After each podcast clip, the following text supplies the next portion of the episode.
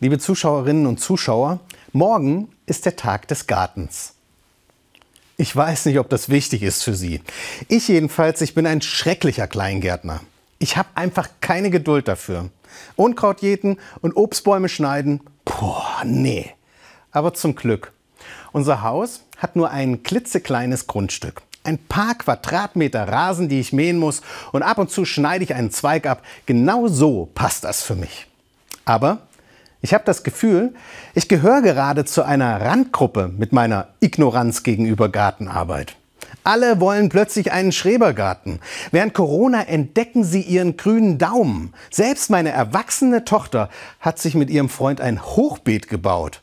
Am liebsten hätte ich den beiden gesagt, lasst es. Und als studierter Pastor hätte ich Ihnen gerne noch die Geschichte erzählt vom Sämann aus der Bibel.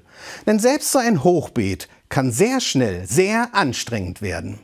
Bei meiner Tochter habe ich sie für mich behalten, diese biblische Geschichte. Aber hier erzähle ich sie einmal. Ein Sämann sät seine Samen, so erzählt es Jesus. Aber kaum hat sich der Sämann umgedreht, kommen die Vögel und fressen die Samen auf.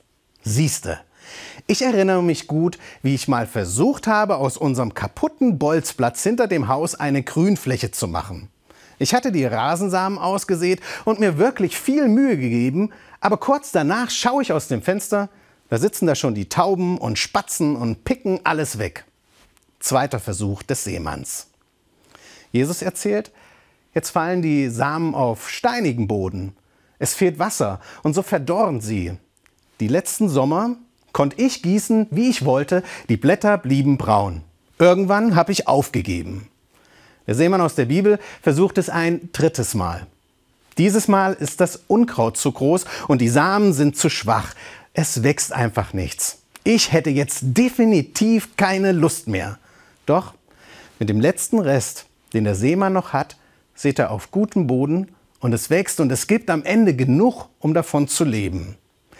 Jesus erzählt diese Geschichte, weil er deutlich machen will, dass es Geduld braucht, bis etwas Neues aufblüht und wächst spannend.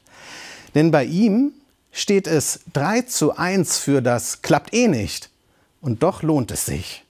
Nur eine 1 zu 3 Chance, dass etwas Gutes wächst oder wie Jesus das nennt, dass das Reich Gottes, die neue Welt Gottes aufblüht.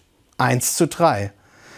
Das entspricht in etwa auch meiner mühevollen Erfahrung mit der Gartenarbeit.